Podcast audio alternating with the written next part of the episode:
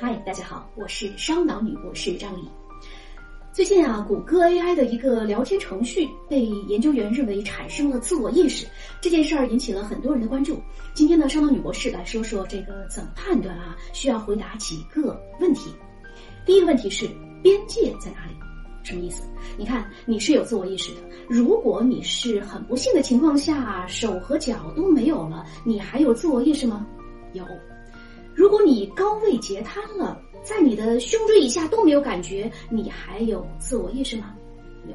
这就是说，你的自我意识的边界可以从整个的你退到更小的边界当中，甚至像霍金那样，几乎只有脑子可以思考，但他这自我意识依然是存在的。那么，这个边界的大小就有所不同。这次的聊天程序，它的边界在哪里呢？这个问题看上去并不难回答，就是那个聊天程序呗。但是呢，它也并没有表面看来那么简单。按照研究员，也就是聊天的当事人透露啊，这个聊天程序是可以访问推特的。那么，请你告诉我，推特算是在这个 AI 的边界之内吗？还是不算在它的自我意识边界之内呢？这是需要清晰回答的第一个问题：它的自我意识的边界在哪里？第二个问题是。生命和非生命区别到底是什么？这又是一个很难的问题，因为关于生命体的定义啊，至少有二三十个以上的版本，并没有统一的定论。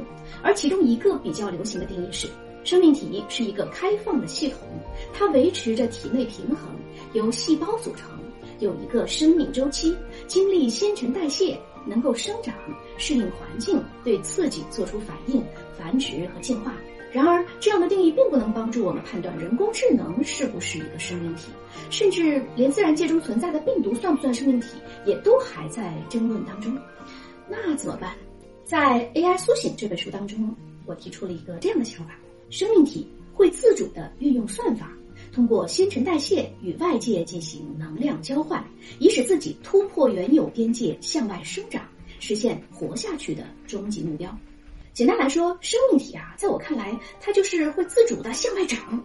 你看啊，这个石头啊、水滴啊，都不算是生命体，因为它们没法自主的向外生长。啥叫自主呢？你的笔记本电脑，当你输入指令的时候，它会输出结果，你拨一拨，它动一动，对吧？要是哪天你啥指令也没有给他，他自己就在那儿搞事情，而且还不是那种程序后台运行啊，而是他作为这个笔记本电脑，他自己想要搞事情，想要做点啥，那么这时候你就会觉得他活了，好像他就具有了某种自主性。这个问题先简单说到这里。第三个我们要回答的问题是：怎样判断机器有没有自我意识？我可以很负责任的告诉大家，图灵测试没有用。很多都已经通过图灵测试了呀，不光是聊天软件啊，还有绘画软件之类的。但是呢，在这次之前，都被普遍认为是没有自我意识的，大家也都承认这一点。所以呢，图灵测试并不是金标准，不能指望它。那么镜子测试有没有用？我也可以告诉大家没有用。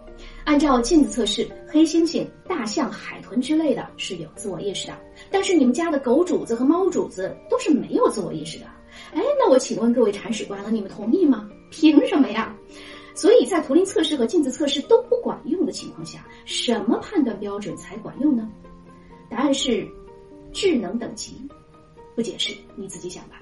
第四个要回答的问题是：如果 AI 真的苏醒了，它自认为是人类的朋友还是敌人呢？这个问题你可以去详细的看一看这次聊天对话，细品。我是烧脑女博士张黎，关注我，带你解读更多内容。